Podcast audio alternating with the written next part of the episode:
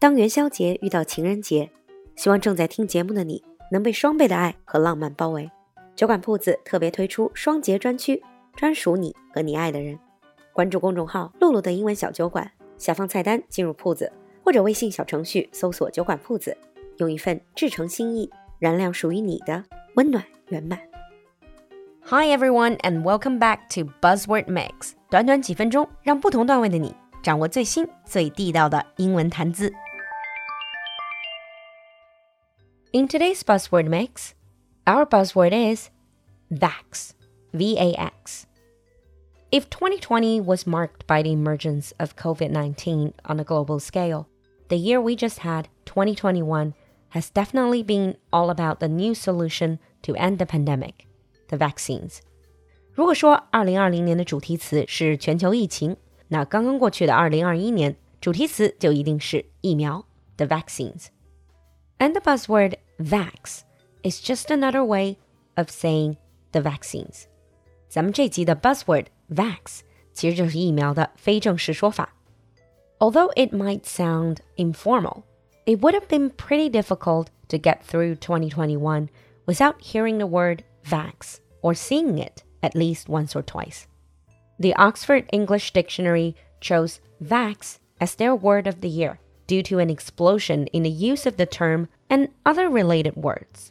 那在过去年间，因为 vax 这个词以及从它生出的一系列的衍生词都开始高频出现，所以牛津字典也把 vax 评为了去年的年度热词。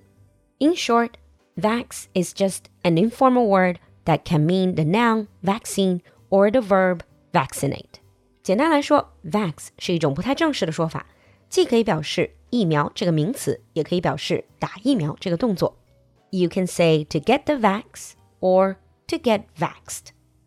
The editors at the Oxford English Dictionaries said that vax was an obvious choice for the word of the year, as it has made the most striking impact. And the word can bring out emotions and discussions in ways it never did before the start of the pandemic.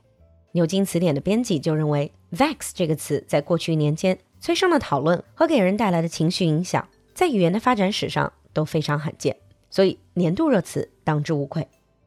Merriam-Webster, another prominent dictionary, have spotted an increase of over 1,000% in the searches for the word vaccine during the pandemic.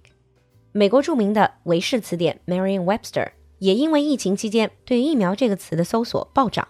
所以把 vaccine 定为 word of the year. Although the word vax or vaccine has definitely been the center of attention, there are actually very different feelings towards it. 虽然谁也不会否认 vax 是热词，可是全球范围来看，关于疫苗却有不少的争议。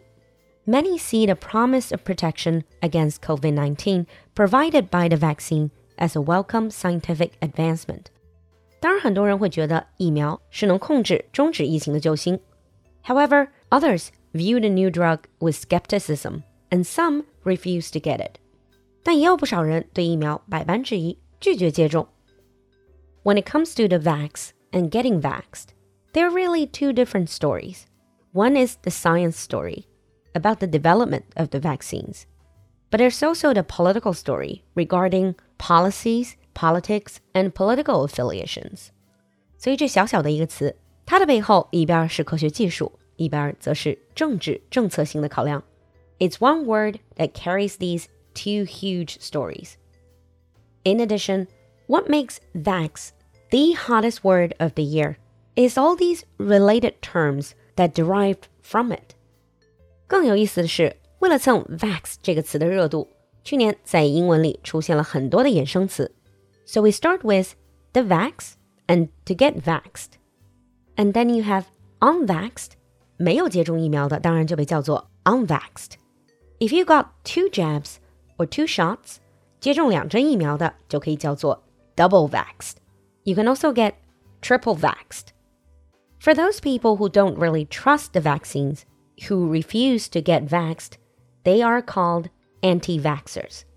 而反对接种疫苗的人就被叫做 anti vaxxers.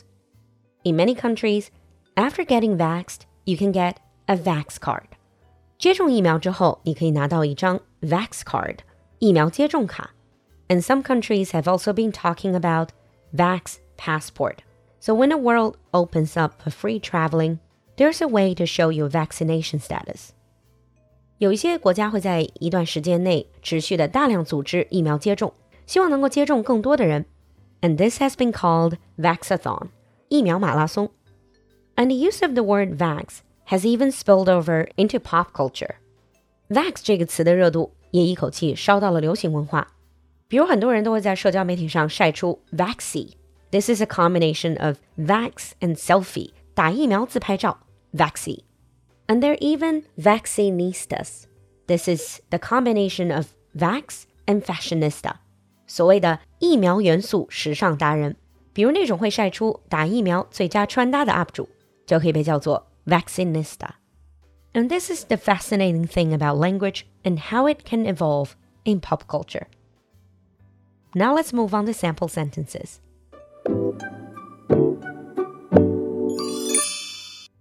Sample 1 a lot of people in China have been triple vaxxed with a booster shot. A lot of people in China have been triple vaxxed with a booster shot. Sample 2. Anti vaxxers remain skeptical about the new development made by scientists. Anti vaxxers remain skeptical about the new development made by scientists. 你听懂了吗？关注公众号“璐璐的英文小酒馆”来获取更多拓展内容。So are you unvaxed, vaxed, double vaxed, or triple vaxxed? 期待你的分享，我们下期见。